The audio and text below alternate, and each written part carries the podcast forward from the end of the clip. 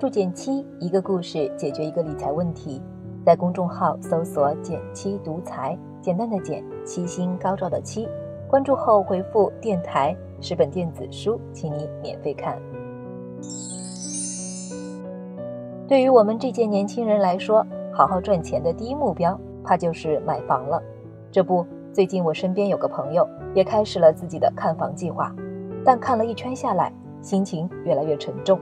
说是连买房的第一关首付都过不了，这是怎么回事呢？其实我这位朋友是个土生土长的上海人，家里也算是小康水平。按理说，如果有首套房资格的话，在百分之三十五的首付比例下，东拼西凑买一套总价三百万的房还是有机会的。但他的首套房资格在大四那年就已经被用掉了，原来是他父母拿的主意。他们当时计划在上海外环以外环境稍好的地方买套养老房，跟他商量之后，一家人决定以他的名义买，就能享受当时百分之三十的首付比例。房子买下之后，因为地方偏远，他们也没去住过，而房贷也一直由父母在偿还，他就根本忘了这回事儿。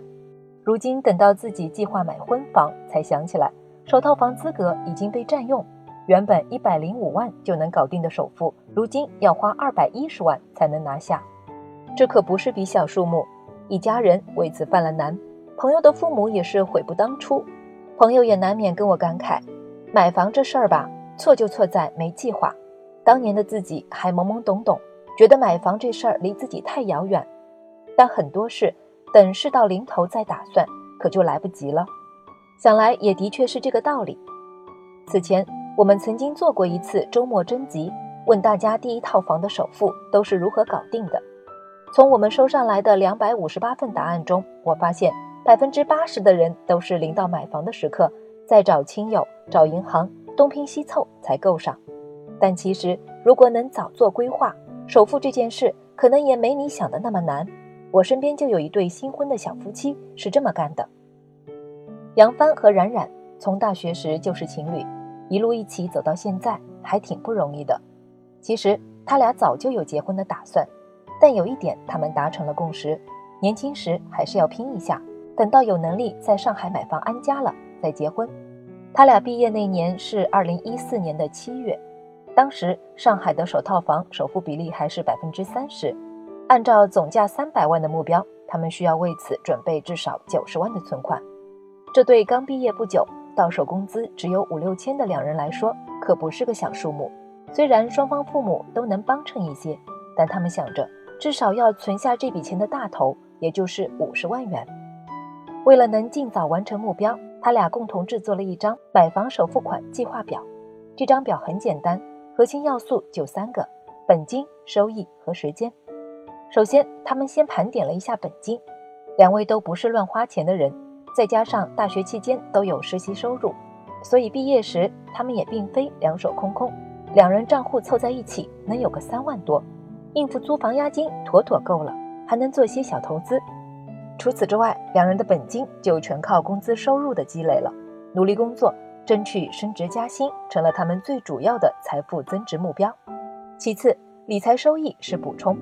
当时。两人对理财的认知还仅限于余额宝和一些银行理财，P2P 这类的高风险产品也有接触。根据这些产品，他俩给自己估算了一个年赚百分之六的小目标。按这节奏一算，似乎五年之后，也就是二零一九年，两人的存款总额就能突破五十万了。再凑上父母给的钱，买房不成问题。有了这张计划表之后，冉冉告诉我，压力是有的，但相比之下。目标的刺激来得更明显。都在互联网公司工作的他们，在各自的岗位上都表现出色，在这五年间，收入每年都有超过百分之二十的提升。当然，在这期间，上海的房产政策也一直在变化，首套房首付款比例也上调到了百分之三十五。这意味着，在同等价位条件下，他俩要付出的金额也更高了。但好在，他们没有被变化打乱自己的节奏。而且还超额完成了之前预定的五十万存款目标，在今年累积到了超过八十万的财富。但让我好奇的是，既然在去年他们就已经完成目标，为什么不更早选择买房呢？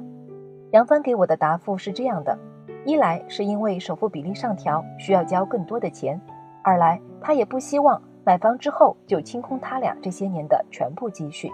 虽然我有把钱赚回来的信心，但也多少要给婚后的生活留些储备。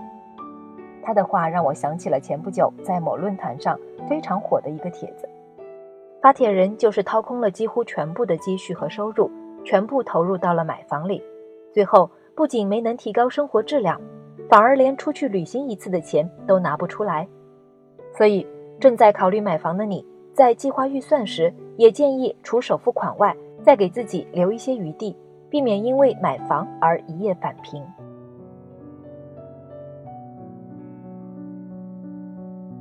听到这里，相信你们都对这对小夫妻所做的买房规划表很感兴趣。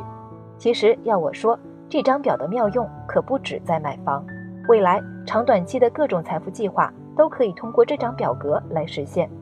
想要这张规划表的各位，只要在“减七独裁”公众号的对话框里面。回复关键词“规划”就能领取表格，到手就赶快动动手指，给自己做一份个人财务计划书吧。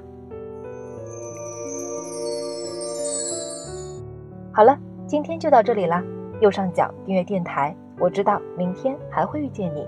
微信搜索并关注“减七独裁”公众号，记得回复“电台”，你真的会变有钱哦。